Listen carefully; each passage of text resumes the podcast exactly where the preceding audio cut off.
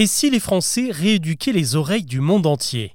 C'est le pari que s'est lancé la marque De Vialet spécialisée dans le son ultra haut de gamme.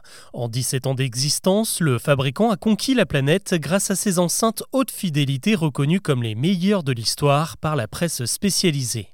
Aujourd'hui, De Vialet fait vibrer les tympans des Européens, des Américains et des Chinois et a trouvé sa place dans les salons d'ambassadeurs prestigieux comme Tim Cook, le patron d'Apple, qui ne jure que par la marque française.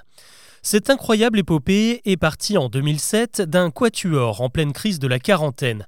Il y avait Quentin Sagnier, l'entrepreneur, Emmanuel Nardin, le designer, Mathias Moronval, l'ingénieur, et surtout Pierre-Emmanuel Calmel, un passionné d'audio qui bricolait dans sa chambre d'ado et qui a eu l'idée de créer une machine révolutionnaire à ses heures perdues.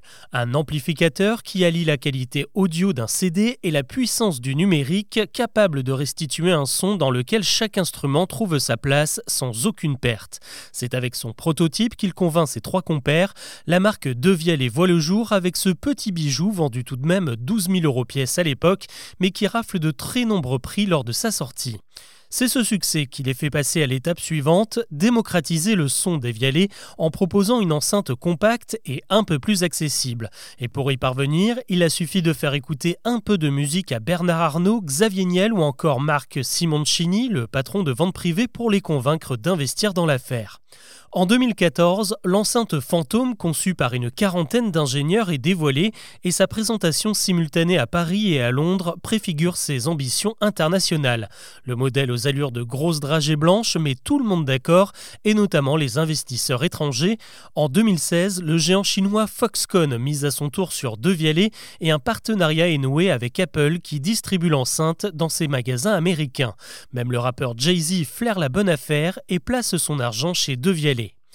Aujourd'hui, le succès de la marque est tellement énorme que les résultats financiers ne sont plus dévoilés, mais on parle d'un chiffre d'affaires de 100 millions d'euros annuels. Pour y parvenir, Devialet s'est encore diversifié avec des écouteurs et des barres de son et a mis le paquet sur le marché chinois qui représente désormais 20% de son activité. La preuve que l'on peut conquérir le monde sans sacrifier ses principes, Devialet n'a jamais accepté de délocaliser son activité pour réduire ses coûts. Les pièces de ses produits sont toujours fabriquées en France notamment en Normandie, et assemblé dans son usine historique située au Châtelet-en-Brie, une petite commune de Seine-et-Marne qui rayonne désormais de New York jusqu'à Pékin.